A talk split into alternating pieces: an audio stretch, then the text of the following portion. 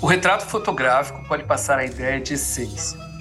A verdade de quem está na frente à câmera é capturada e imortalizada pelo fotógrafo, expõe o que ninguém tinha visto ainda no sujeito fotografado. Mas isso é mesmo possível? Existe uma suposta verdade humana capturada pela fotografia? Ou se trata da invenção e da encenação de um momento? Quais as diferenças entre fotografar pessoas e paisagens? Como produzir uma imagem marcante em um mundo inundado por imagens de celulares feitas a todo instante? A arte dos retratos é o tema do Betoneira de hoje. Esse é o Betoneira, um podcast que mistura um pouco de tudo para falar sobre arquitetura, pessoas e cidades. Eu sou André Scarpa. E eu sou Marcelo Barbosa Juntos conversamos com grandes convidados para saber mais sobre os assuntos da vida urbana. E aí, bora?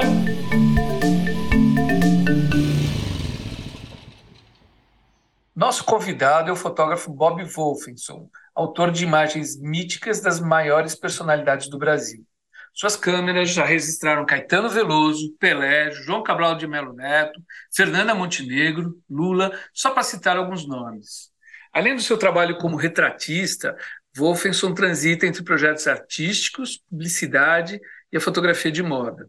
Suas exposições de maior destaque aconteceram no Museu de Arte de São Paulo, Centro Cultural Maria Antônia, Museu de Arte Brasileira e Galeria Milão. Durante os anos 90 e 2000, foi responsável pelos famosos ensaios da extinta revista impressa Playboy, fotografando a nudez feminina de maneiras inovadoras.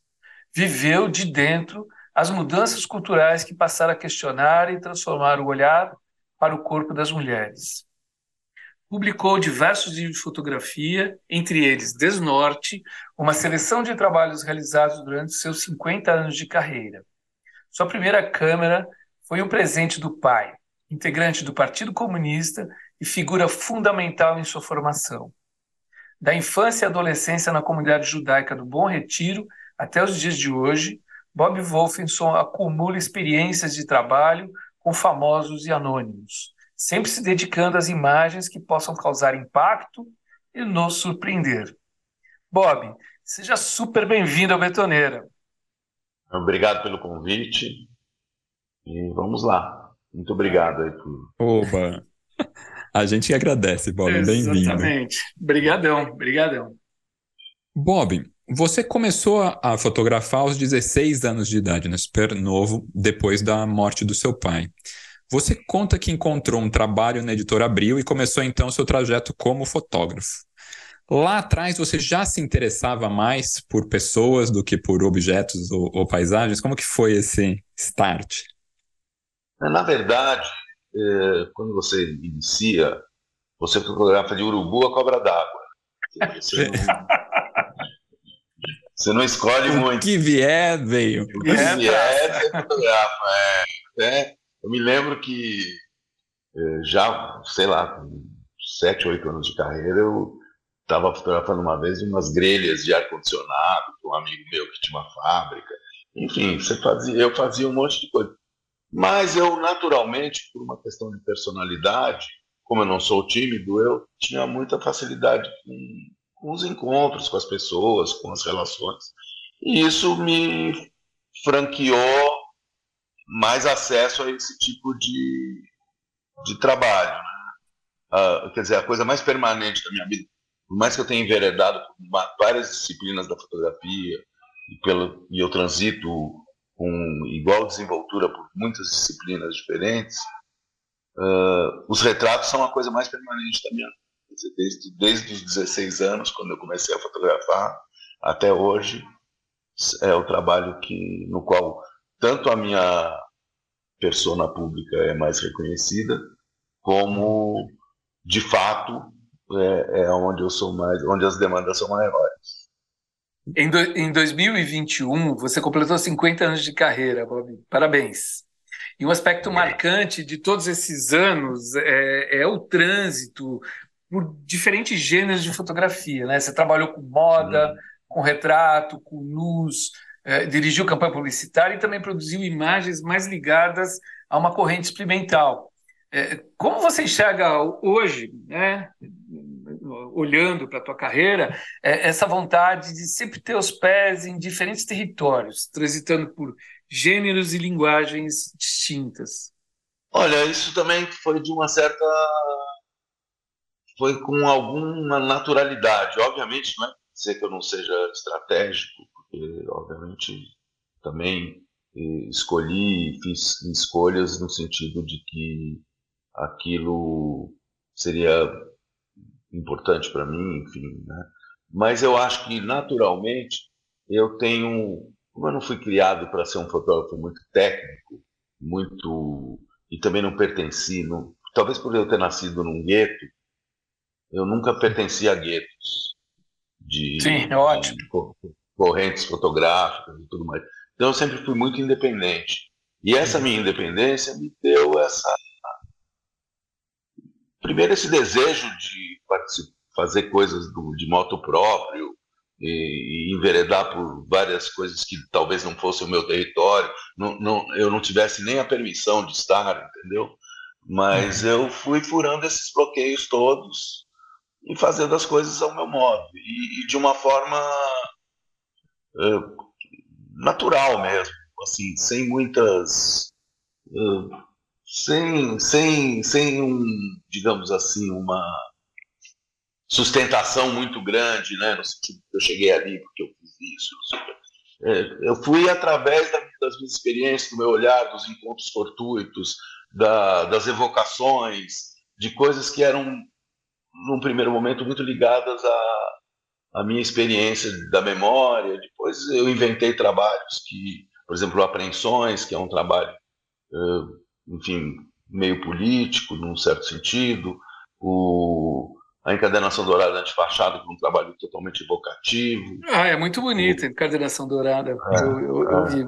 Muita coisa legal. E o Belvedere também é outro trabalho que, que é arquitetura, né? Quer dizer, são espaços vazios de estações climáticas da minha infância, quer dizer, como ideia, né? Depois eu desenvolvi uhum. fazendo vários lugares que tivessem aquela característica. Então, assim, as coisas foram aparecendo um pouco por um, por um, tipo de inquietação minha mesmo, que persiste até hoje, né? É, agora eu inaugurei, eu tenho uma exposição pronta, inaugurada no Museu da Imigração sobre africanos refugiados em São Paulo. Opa, que legal! São uma, exposição, uma exposição de retratos, está lá, muito bonita. E, e o, o Neif, que é meu parceiro nessa empreitada, o jornalista da Folha, Neif Haddad, ele no discurso lá de, de inauguração da, da, exposição, ele falou exatamente isso, que ele, que ele assim, ficou muito surpreso comigo, deu, sempre está muito uh, ligado a, a, novas ideias, a, a deixar um pouco, eu sou permeável, entendeu? A, a poder fazer coisas novas e nem sempre são boas, mas é, pelo menos são tentativas. Mas é bonito você falar isso de sair do, do né, ter saído de um, de um gueto e não querer estar em guetos e por, justamente por isso estar aberto a todas as experiências que podem acontecer, né? Não ter preconceitos é. para o que chega e poder abraçar e ver o que dá. Isso é muito bonito essa imagem. Realmente reflete esse trabalho. Exatamente. E assim, e os guetos, eles são muito combativos, né? eles são fortes, eles não, não aceitam, eles são fechados, eles são... Não é fácil pensar fora da caixa, né? Exatamente. Então, é, assim, olhando em retrospectiva, é, nem no meu sonho mais mirabolante eu podia pensar, sonhar que eu pudesse ser esse fotógrafo, porque eu acabei sendo, não no sentido do sucesso, no sentido da, da, das opções, do, do pensamento, do que, eu, do que, é o trabalho para mim, que esse trabalho é uma forma de me comunicar com as coisas, quer dizer, é o jeito que eu me comunico com o mundo. Né? E bom, falando nisso, como você se comunica com o mundo, né? E acho que você contou na nossa primeira pergunta, você fala um pouquinho dessa sua facilidade de comunicação, até que abriu esses caminhos para o retrato. Vamos falar um pouquinho dos retratos. Em uma das suas entrevistas, você já disse que não acredita que o retrato seja aquela coisa que o pessoal fala, a revelação de uma suposta essência da pessoa. Né? O retrato não é a captura da alma ou da verdade de quem está sendo fotografado. Isso não, não vai entender. Queria que você falasse então para a gente, no seu entender, o que, que é um bom retrato. O Marcelo já, na, na, na, no prefácio dele, na preleção dele ali, ele já alinhou um pouco a, a resposta. Mas eu, eu diria, eu sou totalmente contra essa ideia de que o fotógrafo capta a alma do sujeito ou revela uma essência não, não franqueada a quem, a quem encontra aquela pessoa que só a fotografia tem esse poder. Primeiro, eu acho que nenhum fotógrafo tem o poder de, de capturar a alma de ninguém, nem, nem acho que queira. Sim. Entendeu? O Avedon, Richard Avedon, que é um fotógrafo que eu admiro muito, uh, ele dizia que fotografia é superfície. E que se você tem uma, tipo, uma raspadinha, se a fotografia fosse uma raspadinha, você rasparia aquilo ali e encontraria a superfície, outra superfície. Uhum. Então, eu acho que o retrato ele é, um, ele é um encontro que obedece à natureza dos encontros. Ou seja, você tem ali um sujeito, você tem você, você tem as constantes, né, a câmera, a luz, e o resto é fluxo, é desenvolvimento, é o que, o que pode acontecer nesse, nesse campo de força que paira sobre o set fotográfico. Entendeu? Então, uh, o resultado disso é um, é um. Quer dizer, eu acho que um bom retrato é um milagre. Porque são... é um milagre. Não. Pera, eu tenho eu que achar isso aqui agora, porque o que você falou. Peraí, que eu vou achar um negócio que eu tava lendo aqui que caiu assim, luva. Pode, pode continuar, desculpa. Então, eu acho que o retrato é um milagre, porque são tantos campos de força pairando sobre aquilo para que aquilo não resulte em algo relevante, uhum. que se você consegue chegar numa coisa assim, com uma potência, com uma força, com uma contundência, eu acho que realmente é um milagre. Não, e você fala então, isso, assim, eu estava lendo esse trechinho é do, do Tudo é Rio, da Carla Madeira e que ela fala: é preciso coincidência qualquer para que o amor se instale. Existe um certo milagre nos encontros. E quando você fala que o retrato é um encontro e o retrato é um milagre, eu acho que tipo, tá aí é mesmo, é, é muito bom. É, é muito exatamente. bom. É, é, todas as forças convergem para que isso, esse milagre se, se materialize, né?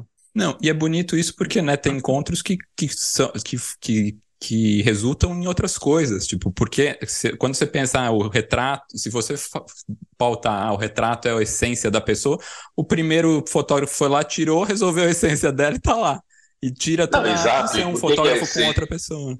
É, e por que, que, a essência da pessoa precisa ser revelada no retrato? Exato. Se, é, se a essência da pessoa nem ela sabe qual é. Exatamente. Vai lá o retrato. Vai lá.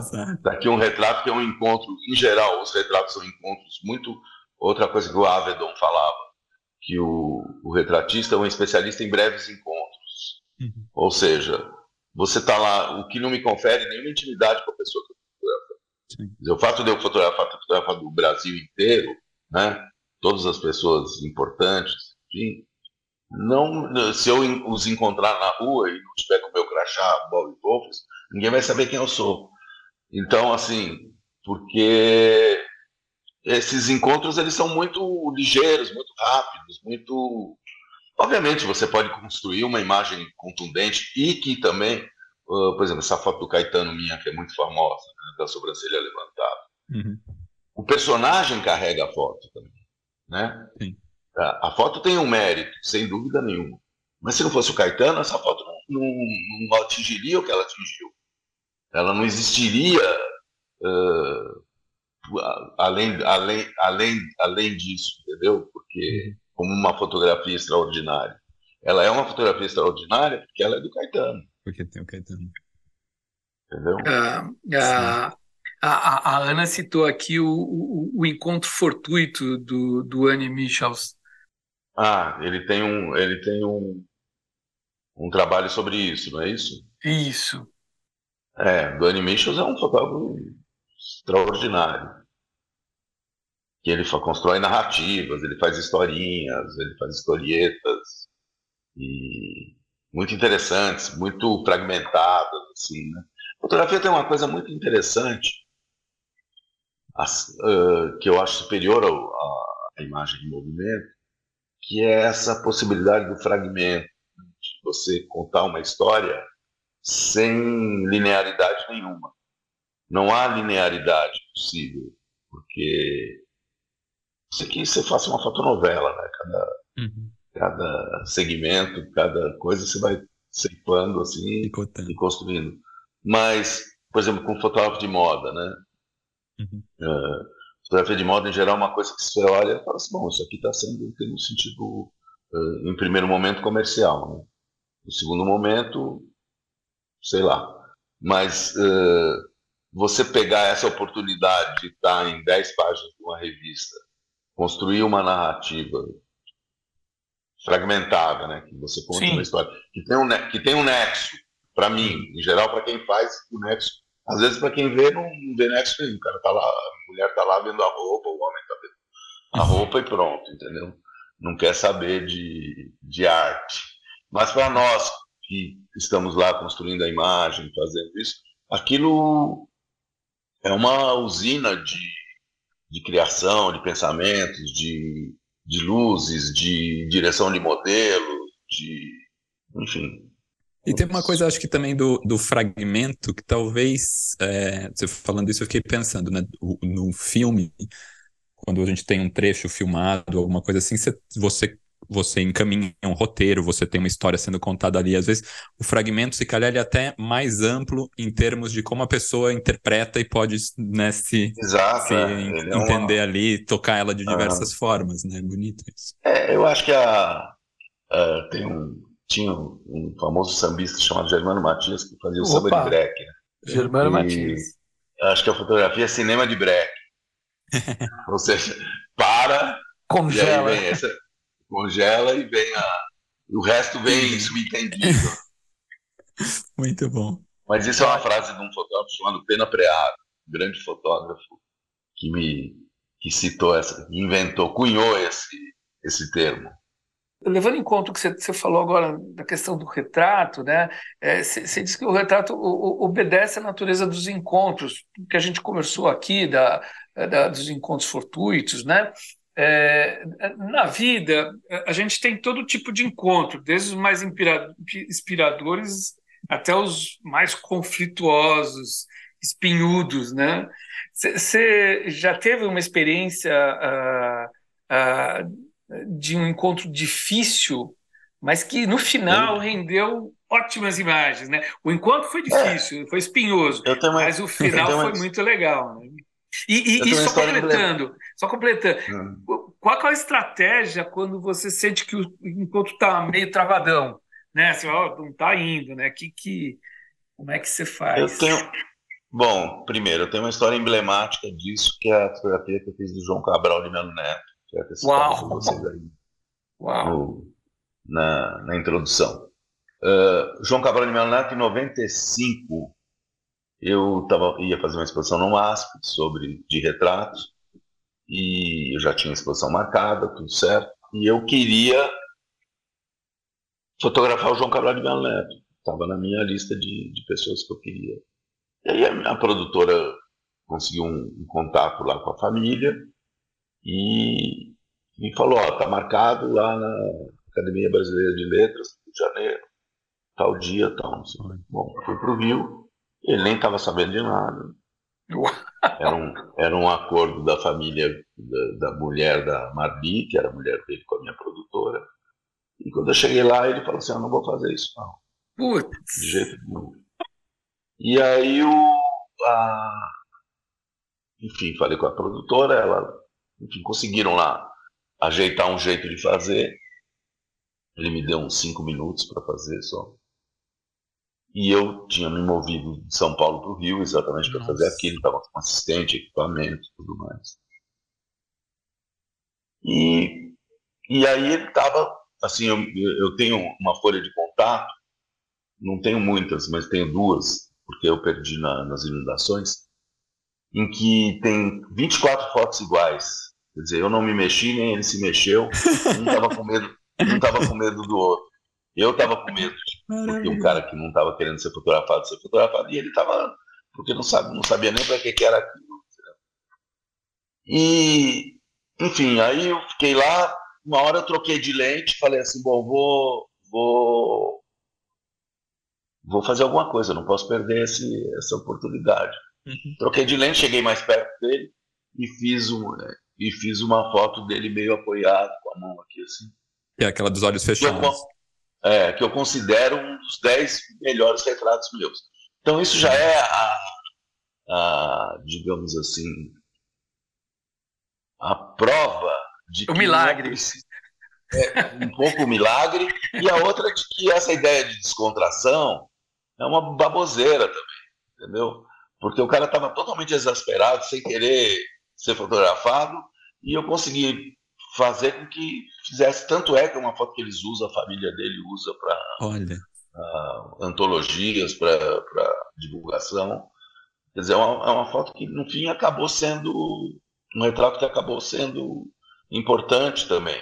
A partir de uma situação exasperante, uh, em que ninguém estava ali tranquilo, não foi um oba-oba, ah, que legal, uma festa, nada disso. Bem, Ao contrário. É. Mas, e também mas... corroborou, corroborou essa ideia minha de que não. que também é uma das coisas que eu, que eu defendo, é que a pessoa, a primeira coisa que a pessoa chega no estúdio e fala assim, ah, eu sou travada, isso é, isso é, um, é comum. Qualquer pessoa que você vai. Ah, eu sou travado. Esses dias fotografei uma pessoa muito importante. Eu não é. posso dizer porque não saiu. Mas é ah. bem importante. E, e ela me, e ela me disse assim: Ah, não, eu estou morrendo de medo, não sei fazer. Eu falei: Calma, vamos, vamos no. Oh, depois ela estava assim dando show, entendeu?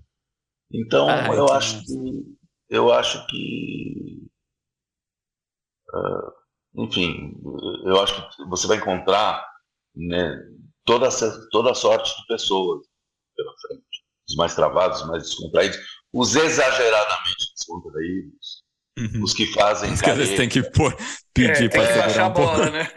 Os que são muito performáticos, né, por eles mesmos.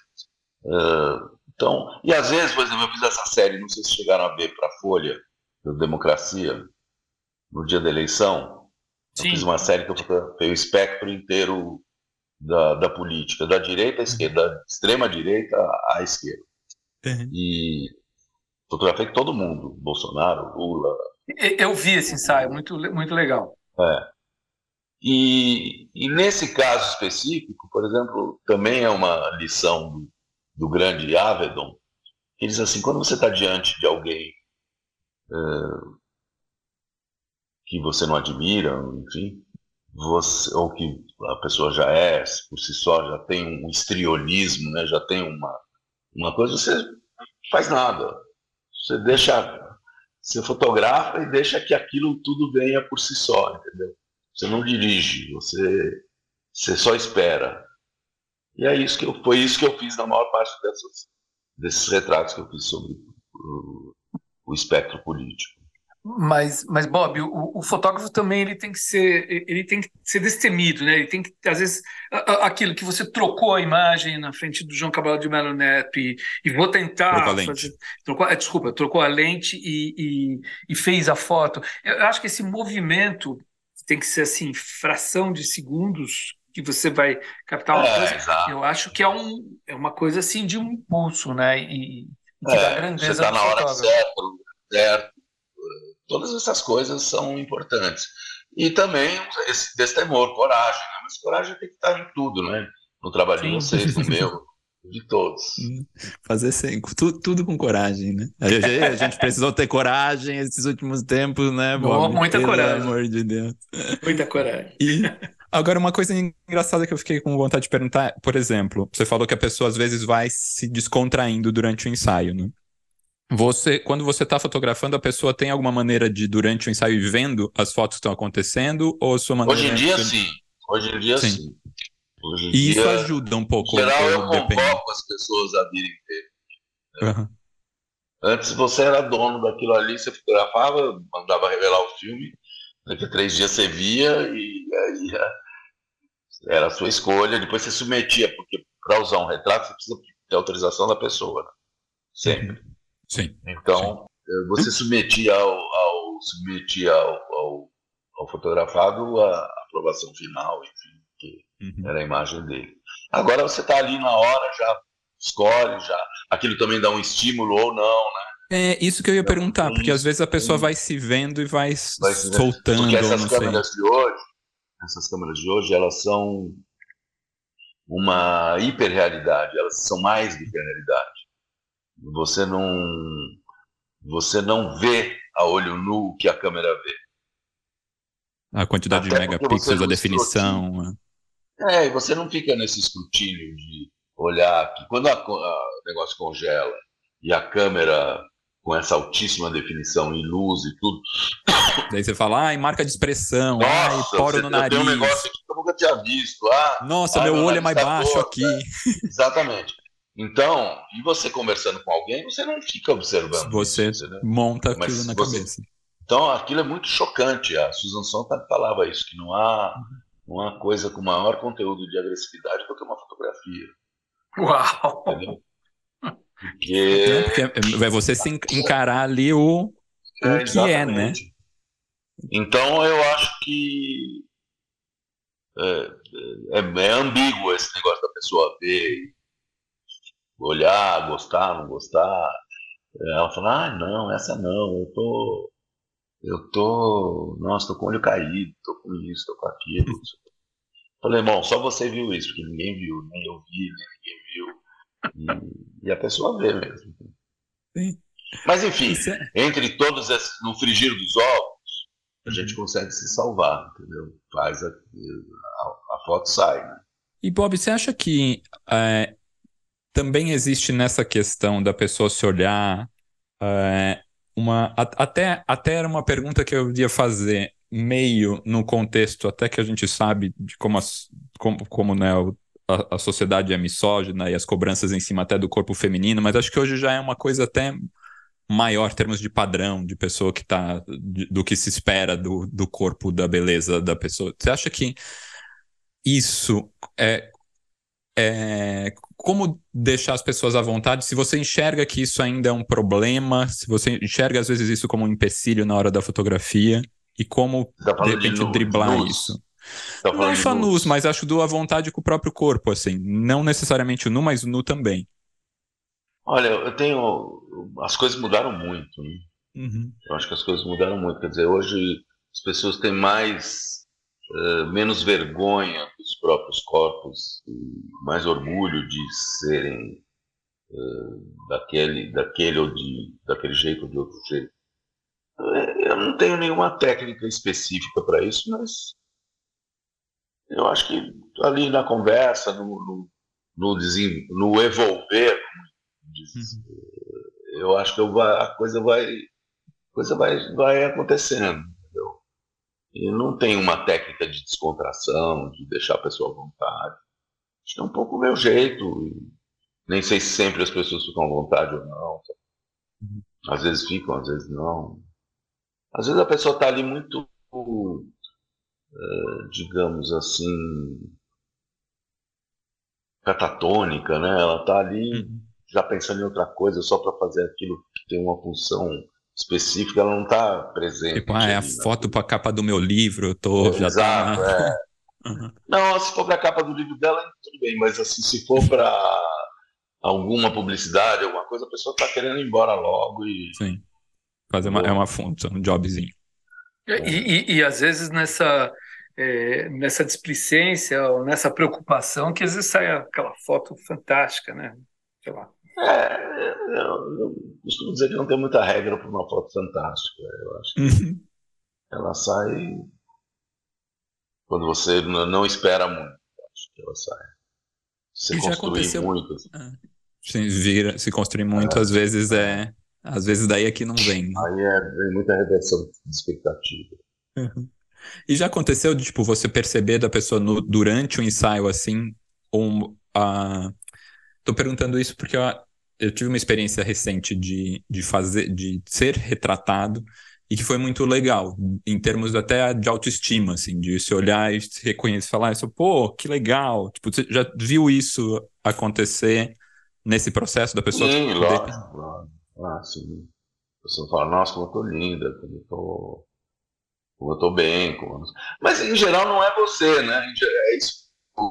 Essa coisa, é, você está se reconhecendo numa beleza, tá bonito, tá alguém te fez bonito, ou a lente, ou a câmera, ou, a, ou você já sai de um V0 alto, você já é bonito, enfim, mas uh, você se vê bonito porque teve um processo ali de, de que aquilo pode acontecer, entendeu? Não é exatamente um espelho né, daquilo que é o sujeito, é um pouco naquilo que eu vi, venho falando. Não tem. A pessoa se vê bem, não significa que, que aquilo seja uma verdade. É só uma parte da verdade. É um pedacinho. Né? É. Bom.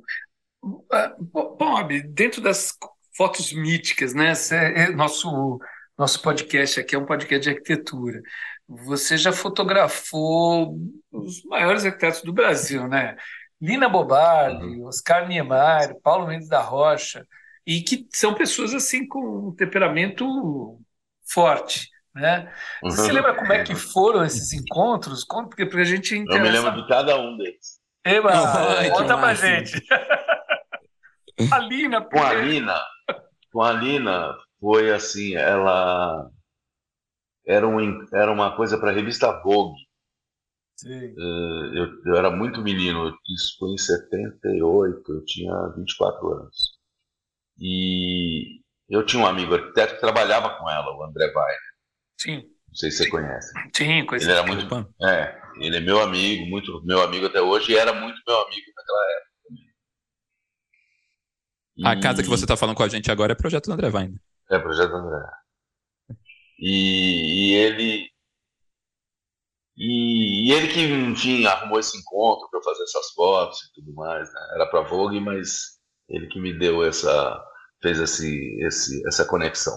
E era, era uma matéria sobre objetos que as pessoas gostavam mais. Várias pessoas eu fotografei com os objetos que elas gostavam mais. Tem uma foto do Hélio Oiticica com uma, um, um, pedaço de asfalto arrancado da Avenida Presidente Vargas na forma da ilha de Manhattan. Uau!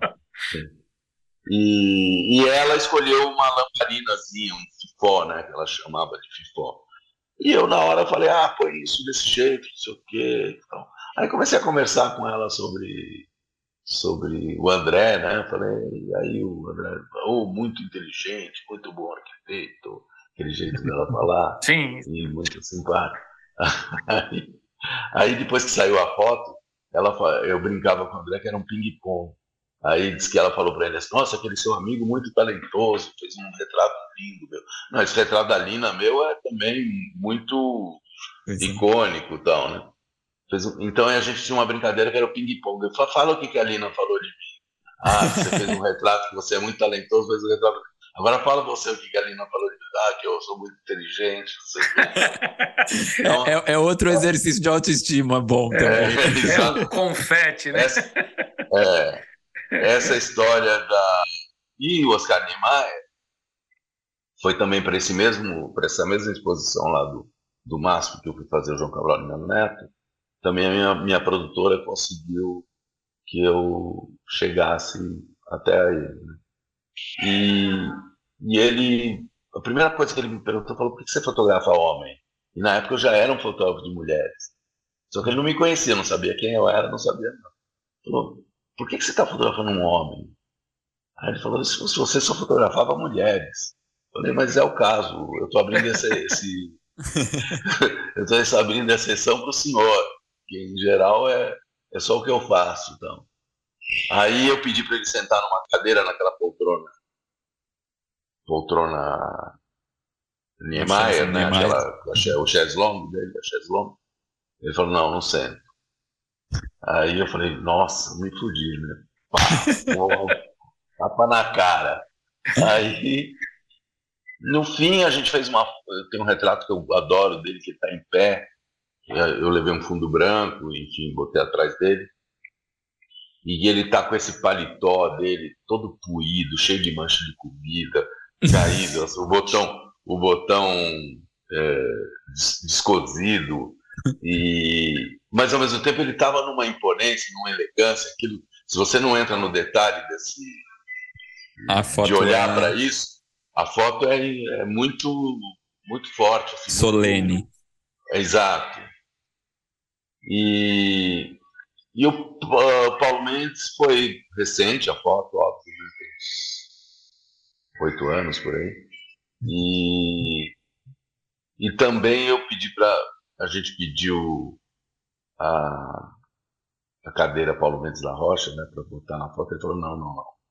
Eu não vou fazer foto narrativa, descritiva, nada disso.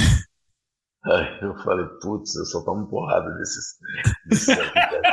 Poxa vida!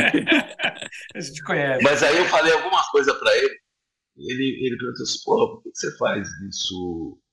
É... Era alguma coisa que ele me perguntou, eu perguntei, oh, mas e o negócio da Praça Patriarca? Você não recebeu um monte de. Enfim. Falou, você não gostou daquilo? Eu falei, não, eu gostei, mas as pessoas também fazem críticas, não sei o quê. Não, não, me lembro exatamente da história, mas eu sei que, eu, que foi uma coisa interessante, foi, foi conflituoso. Se encontraram ali numa é, uma vibração. Foi, um, foi conflituoso, mas ficou muito bonito também o retrato dele, gosto bastante. Ah. E falando agora dos arquitetos para o espaço e arquitetura. Muitos dos seus retratos famosos são em estúdio, né, com fundo neutro, mas ah. você também fotografa muito em espaços abertos, né, em vários países, inclusive. Quais uhum. são as principais diferenças, Bob, entre o ambiente mais controlado do estúdio e os espaços a céu aberto, construções, as pessoas em movimento, o que, que acontece de Olha, eventos inesperados? Eu acho que o estúdio, a premissa do estúdio é controle absoluto. Né? Então, Total. Dizer, por mais controle absoluto que você tenha dentro do estúdio, o meu modo, o meu método é promover um, um algum tipo de descontrole uhum. para que aquilo não fique, enfim, congelado ou, ou engessado. Então eu, de uma certa forma, procuro algum tipo de ruído, de disrupção no estúdio. Na rua, a rua te oferece, por mais que você queira controlar, porque eu sou um fotógrafo formado uh, na ficção, né? no controle, uhum. na invenção. Da, das... Eu não sou um fotógrafo de, de rua, de reportagem, que pega o fato. Eu, eu, invento os fatos, né? eu invento, é uma, é uma, construo ficções, realidades, realidades uh, paralelas, para usar um termo da, uh, de agora. Né? Mas eu uso elementos da realidade, mas não, não é realidade. Uhum. E, e a rua, ela, por mais que você, enfim, está com uma modelo, uma câmera num tripé, com luz, não sei o quê, a rua oferece muitas. Ela é, ela é viva, né? é rica sozinha, ela, ela se intromete na, na, na, tua imagem, entendeu? E isso é muito bom. Eu gosto muito de fotografar na rua, de fotografar em lugares abertos e e às vezes eu tenho preguiça de. O estúdio é muito mais confortável do ponto de vista Sim. de. Mas eu acho que na rua você, você chega mais longe.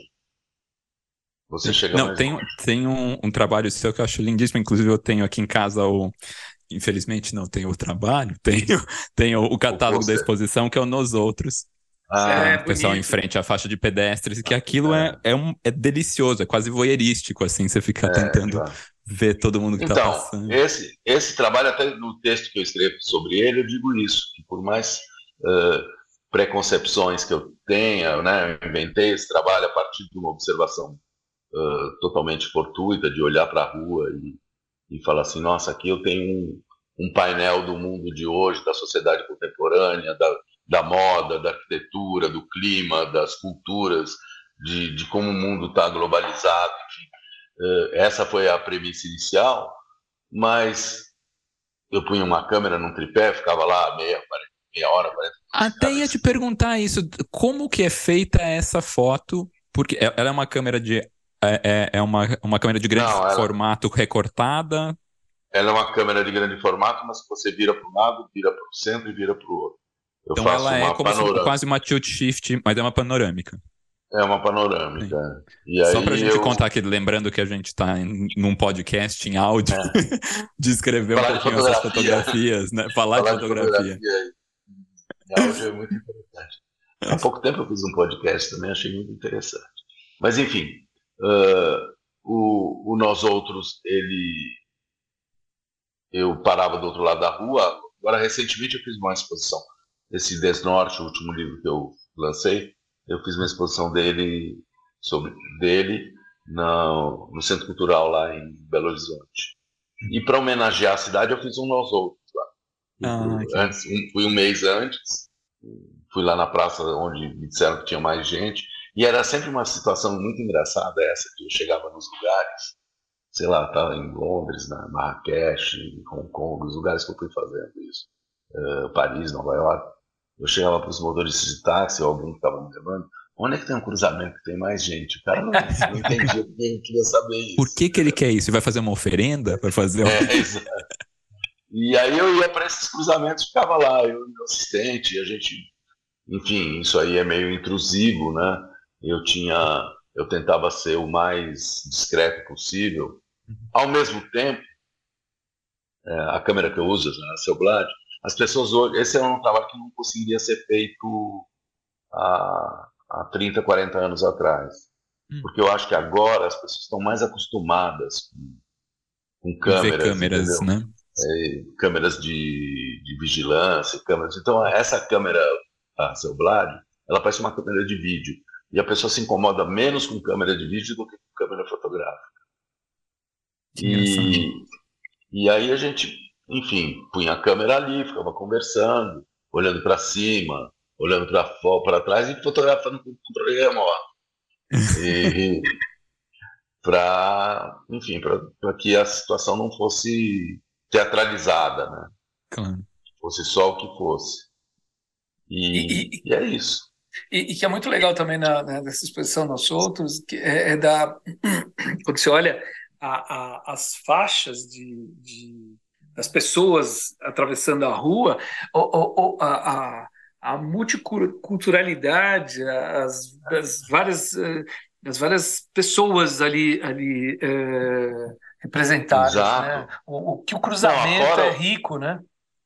Exato, afora o fato, quer dizer, depende muito do extrato aonde você vai, né? Isso é muito característico. Por exemplo, tem uma foto minha na City, Londres, lá, que todas as pessoas estão engravatadas na foto, todas as mulheres estão de Chanel, é. todas as...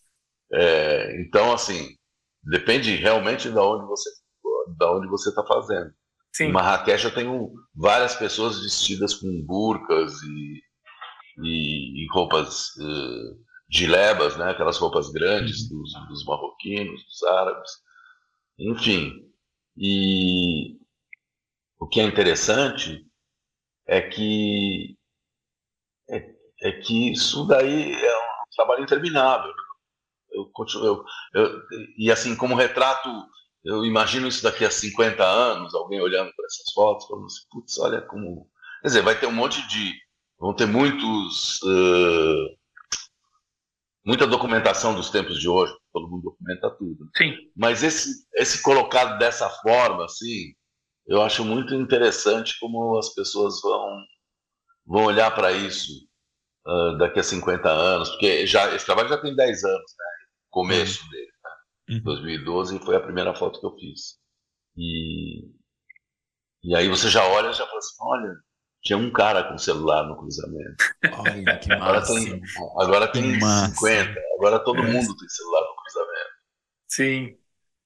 Muito legal. E, e, continuando na, na, na, questão da, da cidade, né? É, em 2004 você desenvolveu um projeto que chamava Antifachadas. Né? São imagens de fachada de prédios, sem pessoas, são trechos de prédios, né? Onde você suprime o horizonte, né? É, e, e, a, e, o chão também. É, o chão é um trecho da, da fachada. Né? Da, é. né? Esse projeto evoca as imagens da sua infância no bairro do Bom Retiro, e, onde você falou que a paisagem era amassada, né? não é, havia horizonte. Né? Conta um pouco exato. como surgiu a ideia para esse projeto e como é que foi fazê-lo, realizá-lo. Né? Nossa, eu estava olhando essas, essas fotos esses dias e falei, realmente era muito louco mesmo, porque era um custo assim fenomenal. Era um... Bom, a ideia começou o seguinte: essa ideia do Bom Retiro de, de evocação da minha infância, de olhar para aquilo, veio depois. Eu não tive a ideia a partir dessa evocação. Sim. Quando eu olhei esse trabalho, eu falei assim: bom, isso aqui veio do, da minha.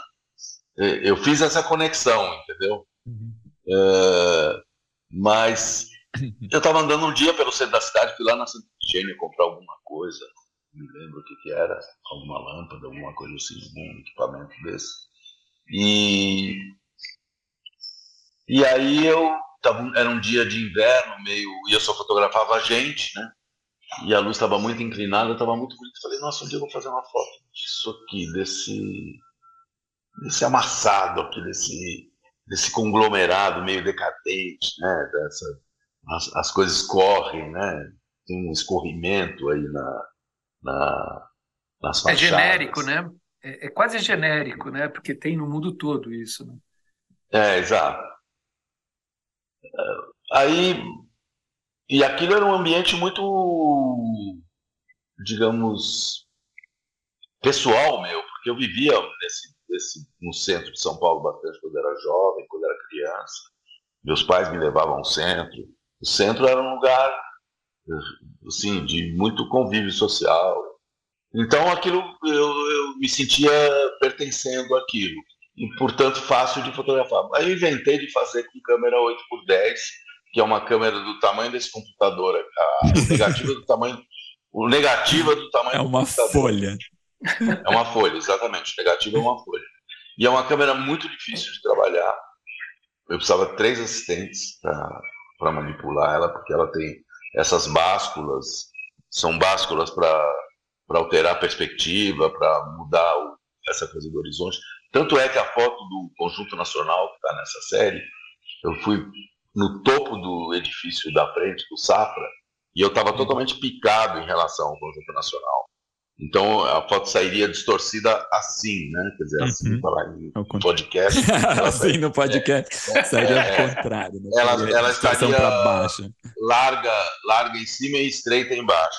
Exatamente. E eu corrigi tanto a câmera que eu parecia que eu estava no plano. Parecia que eu estava no segundo, terceiro andar, do quarto andar do, do Safra. Parece que eu estava tão de frente. Assim. Então essa câmera me dava essa possibilidade e, e também a qualidade disso depois para ampliar era monumental. Você podia fazer painéis muito grandes, como de fato eu fiz nessa exposição. Painéis imensos, né? E, mas o que, o que eu digo que era louco, eu fiz esse trabalho durante oito meses, todo final de semana, porque só dava para fotografar nos finais de semana. A gente subia no Minhocão, subia nos prédios, subia nos lugares. Então, durante oito meses, todos os finais de semana. E cada folha de, desse filme revelado, batido contato, custava 300 reais, valores de hoje. Nossa. Então, você imagina, eu tenho assim, um calhamaço desse tamanho dessas folhas. Então, eu fazia sem, sem nenhum tipo de. Fazia porque queria fazer e talvez pudesse fazer. Não, a gente está falando, tá falando hoje, né, um episódio de podcast todo sobre fotografia, né, a gente é, tentando traduzir em áudio as imagens, mas a gente tem também uma newsletter que sai é, alguns dias depois do episódio ao ar, que daí nessa newsletter a gente coloca as imagens para quem não, não queria, não, não só ouviu, para a gente ver também. Tá Bob, deixa eu fazer uma, uma pergunta que era: no começo de 2020, o seu estúdio fotográfico aqui em São Paulo sofreu uma inundação. E dessa experiência, que eu acredito que tenha sido bem traumática, nasce o seu livro Submerso, que foi publicado em 2020 também. Nele você expõe diversas imagens com as marcas da água, rasgos, manchas, como é que foi esse processo de ver esse corpo de trabalho que de repente está quase né, tomado ali pela água e decidir então, pera, deixa eu ressignificar isso aqui? Uh, bom, já tinha sido, essa foi a segunda inundação que eu sofri, eu não aprendi com, com, a experiência com a primeira. Com a primeira, mantive as coisas no mesmo lugar. E, e, e, essa foi mais traumática, porque pegou muito mais coisa, uhum. a água subiu mais. E só que na primeira não tinha os meios ainda de, de preservação, enfim. Eu acho que dessa vez eu vou conseguir salvar alguma coisa ainda. Mas, ainda bem, ufa. É, quando eu cheguei no estúdio e vi tudo aquilo assim, no primeiro momento, a primeira coisa que que eu fiz, falei, puta, vamos começar Primeiro, primeira coisa que eu pensei em relação na experiência anterior da minha outra fundação, falei assim, uh, ninguém mexe nada que eu quero chegar no estúdio e fotografar como tá, como, como as coisas estão. Né? Uhum. E a gente só conseguiu entrar 36 horas depois do evento, que foi quando a água baixou. Nossa. Uau! É. E aí chegamos lá, era terra arrasada. Você vai hoje lá no meu estúdio e você fala, isso aqui não, aqui não teve inundação. mas, mas quando a gente entrou era uma terra arrasada eu fotografei tudo. Já pensando em, em dar algum significado para aquilo, mas num primeiro momento comecei a rasgar as fotos, rasgar não com raiva, rasgar para jogar fora. As fotos detonadas. E depois eu falei assim, porra, mas essa, olha a beleza que isso que isso atingiu, né? Que conseguiu uhum. né? essa nova materialidade, essa nova camada, esse, essa ressignificação mesmo. Né? E... Olha, olha a abertura de pensar coisas novas, né? Que a gente é. falou no é. começo da conversa. E aí eu falei, bom, eu vou. Aí alguém, o Lucas Vence, fez uma. Na ah. quarentena, quarentena Books, ele me falou assim: ah, vamos fazer, eu quero fazer uma coisa na quarentena, para a gente não ficar parado, não sei o quê. Você não quer fazer algum trabalho? Ah, deixa eu. Vamos fazer esse trabalho do. do... Porque a, o que aconteceu? O meu. A inundação ela foi no dia 10 de fevereiro. A hum. pandemia começou no dia 16 de março. Ou seja, um mês depois. Então eu tive duas, duas pandemias graves. E, e aí, esse tempo eu fiquei quatro meses lá no meu sítio, meio ilhado, meio para pensar em coisas. E fui, uhum. fui elaborando isso e a gente, no fim, construiu esse livro. É um livretinho pequeno, tal. ainda acho que esse trabalho ainda merece uma, uma publicação melhor, uma publicação grande de com uma certa né, uma potência maior do que essa que eu, que eu fiz. Mas, de todo modo, foi um jeito de, de enfim, exorcizar aquilo tudo, deixar para trás. É, obviamente, eu sinto, né, toda vez que eu vou procurar uma foto, tá lá nos, nos anais, ah, tá congelada, né? Porque a gente congelou tudo para um dia restaurar, né? Olha. E, e aí tá, tá, essa tá congelada, essa tá congelada. Assim, muita coisa que eu procuro tá congelada. Mas ainda tenho bastante coisa, 50 né? anos de carreira tem. Pô. Tenho, e, tem muita coisa. E fazendo muita coisa também. Boa, né? Ainda tô fazendo muita coisa. Mas eu acho legal, tem, tem um ponto, acho até interessante de você falar, não aprendi da primeira vez, né? Foi uma segunda. Não. Mas acho que tem uma postura otimista de não vai acontecer de novo, ou se acontecer a gente dá um jeito aqui. É, isso é bom também. Não, eu tive pequenas, eu tive uma grande inundação há 20 anos atrás. E tive pequenas inundações lá, é um lugar de várzea do Rio. Uhum. Tive pequenas inundações que não foram muito. que subiram um, um fio de, sei lá, 5, 10 centímetros, alguma coisa Sim. assim. Que é chato, é uma merda, mas não destruiu nada. E agora, e essa grande já foi muito, foi mais calamitosa, assim. Mas eu não acho, não acreditei que fosse ter outra igual àquela primeira. E na primeira eu ainda estava no estúdio um dia, então eu não consegui sair. Sim, a água foi entrando e você estava lá. É. Sair, Meu eu Deus. Eu dormi ah. no estúdio, dormi no segundo andar lá, foi uma loucura. Cacetada. Uau! É, lidando com as, com as mazelas da cidade, né? Ela inunda. É, exatamente. É. Estamos chegando no fim da conversa, né? É, hum. queria, queria que você me dissesse uma coisa. Depois de ter feito tantos retratos, personalidades diferentes, artistas, jogador de futebol, escritor, político, anônimos, vários, conta pra gente. Quem você gostaria de fotografar hoje em dia e por quê? Talvez essa pessoa misteriosa que você fotografou essa misteriosa era uma que eu gostaria de ter fotografado e fotografei. É. É, mas eu nunca sei, porque as pessoas vão surgindo, né? Sei. É, assim, eu tinha. Quando eu, o, ano, o ano passado, 2021, a Elle, a revista Elle, que é uma revista de moda, fez uma publicação em, uh, em homenagem a mim, pelos meus 50 anos de carreira. Eles fizeram uma revista toda feita por mim e para mim. Ah. E, e, e, antes de começar a edição, quando naquelas conversas de, de pauta, nas reuniões de pauta, mas todas por telefone, perguntaram para mim quem que eu gostaria de fotografar, quem que eu nunca tinha fotografado. E aí eu falei, ah, o Mano Brown nunca tinha fotografado, achava bacana. Olha. Aí tinha a Marisa Monte também, que eu continuo sem fotografar. E, enfim, eu dei alguns nomes e eles foram atrás, eles fizeram a produção. E o Mano Brown, é, o Mano Brown, é, assim, contra todas as expectativas, topou fazer e veio fazer, botou uma roupa da Louis Vuitton, de terno, um terno de nuvens e tal. E depois eu, eu, aí eu fotografei ele muitas vezes depois disso. Ele me chamou para fazer coisas para ele. Enfim, a gente nunca. Quer dizer, eu tenho assim, sei lá, atualmente não tem ninguém que eu não que eu queira especificamente. Talvez essa misteriosa tenha sido uma que eu quiser. Olha, depois você tem que contar pra gente que se der tempo a gente já põe na newsletter a misteriosa e a foto dela. Sei lá, não tem ninguém que eu.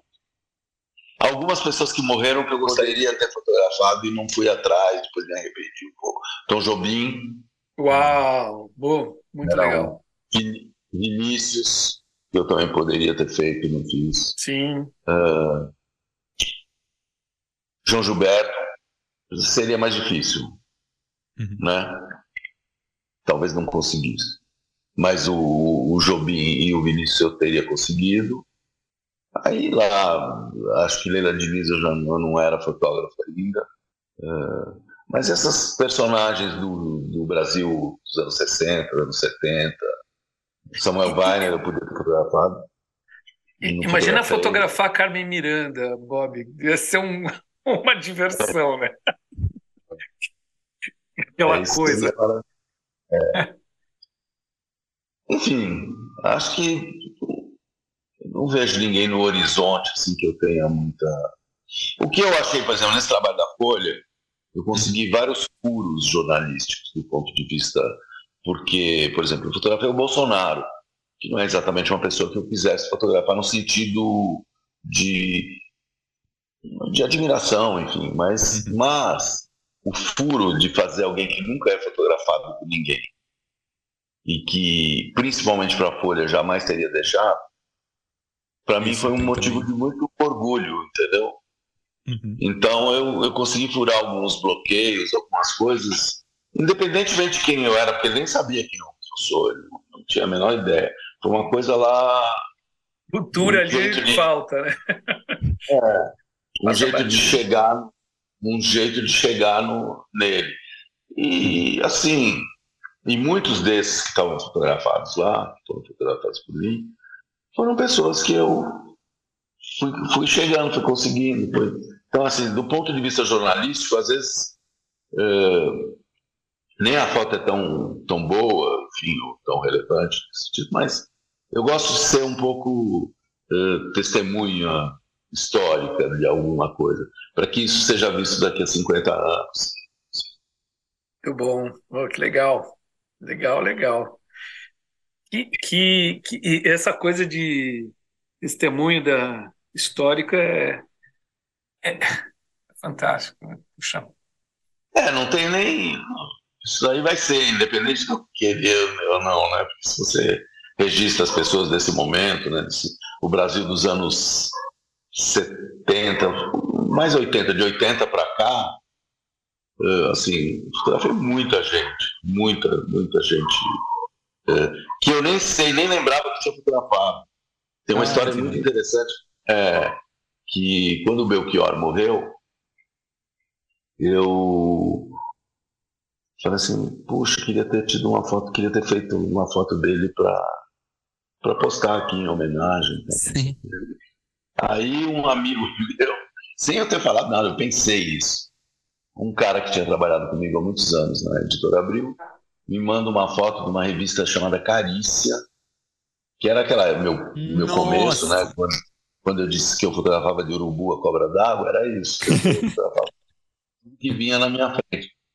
E tinha uns retratos meus assinados Roberto Golfos, nessa revista Carícia. Aí uns retratos meus do Belchior. Falei, eu não lembro disso, não lembro, não lembrava. E fui atrás, aí eu mandei um assistente meu lá de documentação da editora Abril. Eles acharam a foto, a gente comprou, eu tive que comprar da editora Abril de utilização. E. Enfim, é são fotos, são três fotos que eu consegui eh, pegar lá, minhas. E engraçado. Enfim. Afinal, você tinha o que você tinha de vontade, é, você tinha feito. Tava um milagrezinho ali. Exato. E para ilustrar um pouco que, o que, que a quantidade de, de gente, de gentes que eu fotografei nesse período todo, das muitas oportunidades que eu tive. Nossa, Bob, que conversa deliciosa, que prazer e que honra ter você aqui para trocar isso com muito a gente. Muito boa, muito boa. Ah, obrigado, foi muito gostoso. Super obrigado pelo depoimento, viu? muito bom. Legal, foi ótimo. É, Sim, obrigado. inteligente, legal, alto nível. Nossa, agora, agora estou aqui. Agora ganhei o dia todo. Este episódio contou com trilha de abertura de Mário Capi, roteiro e direção de Lívia Piccolo, identidade visual de Flora Canal, fotografias por Ana Melo, edição e finalização de José Barrichello.